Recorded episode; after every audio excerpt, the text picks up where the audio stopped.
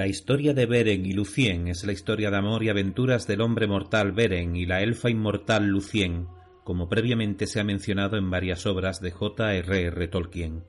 Tiene lugar durante la primera edad de la Tierra Media, cerca de 6.500 años antes de los eventos de su trilogía más famosa, El Señor de los Anillos. Tolkien escribió varias versiones de la historia. La última fue escrita en el Silmarillion, Beren y Lucien también son mencionados en El Señor de los Anillos. Dada la antigüedad de esta historia en la cronología de la Tierra Media, se mencionan algunos hechos anteriores a la misma. Por lo tanto, les animo a que, si no la han hecho ya, lean el Silmarillion, y si lo han hecho a que le den un pequeño repaso. En cuanto a esos grandes fricazos que seguramente estén escuchando este podcast, a esos no les digo nada, pues probablemente se sabrán toda la historia de Arda de memoria.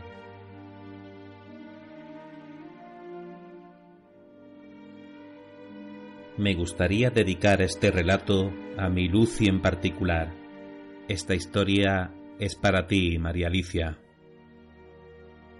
Disfruten de este cuento de amor y aventuras y prepárense para pasear por Arda en la primera edad cuando los dioses y semidioses caminaban por la Tierra Media.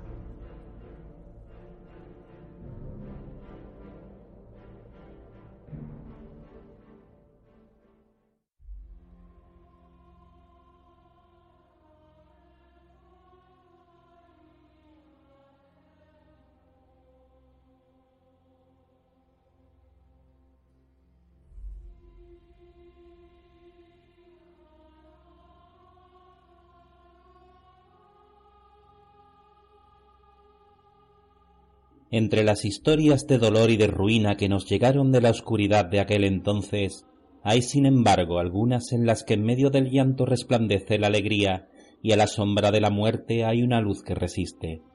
Y de estas historias, la más hermosa a los oídos de los elfos es la de Beren y Lucien.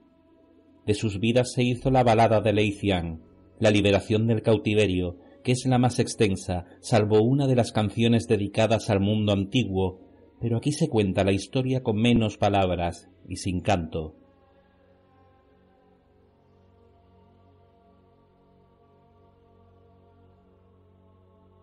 Se ha dicho que Barahir se negó a abandonar Dorzonión y que allí Morgoth lo persiguió a muerte, hasta que por fin solo quedaron con él doce compañeros. Ahora bien, el bosque de Dorzonión se extendía hacia el sur hasta los páramos montañosos y al este de esas altas tierras había un lago, Aeluin, con brezales silvestres alrededor, y esa tierra no tenía ningún sendero y era indómita, pues ni siquiera en los días de la larga paz había vivido alguien allí. Sin embargo, las aguas del Tarna Eluin eran veneradas, claras y azules durante el día, parecían de noche un espejo para las estrellas, y se decía que la misma Melián había consagrado esas aguas en días de antaño. Allí se retiraron Barahir y sus compañeros proscritos e hicieron de ese lugar su guarida, y Morgoth no pudo descubrirlo. Pero el rumor de los hechos de Barahir y sus compañeros se extendió hasta muy lejos, y Morgoth ordenó a Sauron que los encontrara y los destruyera. Ahora bien, entre los compañeros de Barahir estaba Gorlim, hijo de Angrim.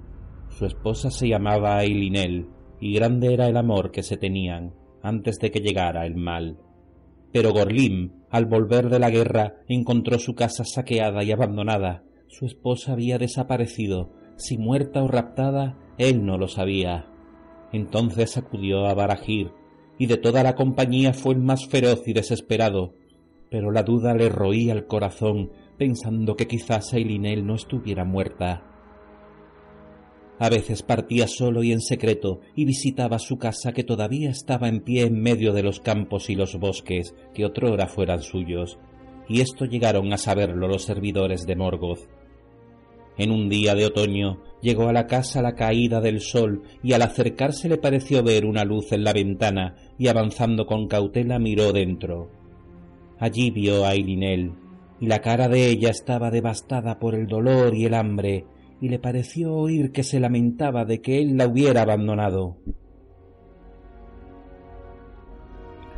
Pero cuando la llamó a grandes voces, la luz se apagó en el viento, aullaron los lobos y de súbito sintió en los hombros las pesadas manos de los cazadores de Sauron. De este modo se le tendió la trampa a Gorlim y llevándolo al campamento lo atormentaron con el propósito de averiguar el escondite de Barajir y todas sus andanzas, pero Gorlim nada dijo.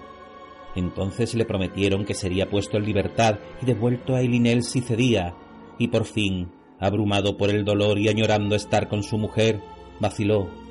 Entonces, sin más, lo condujeron a la espantosa presencia de Sauron, y Sauron dijo Me entero ahora de que estás dispuesto a hacer trato conmigo. ¿Cuál es tu precio? Y Gorlin respondió que quería volver a ver a Elinel y con ella ser puesto en libertad, pues la creía también cautiva. Entonces Sauron sonrió diciendo Pequeño precio en verdad por tan gran traición. Así será entonces sin duda. Habla.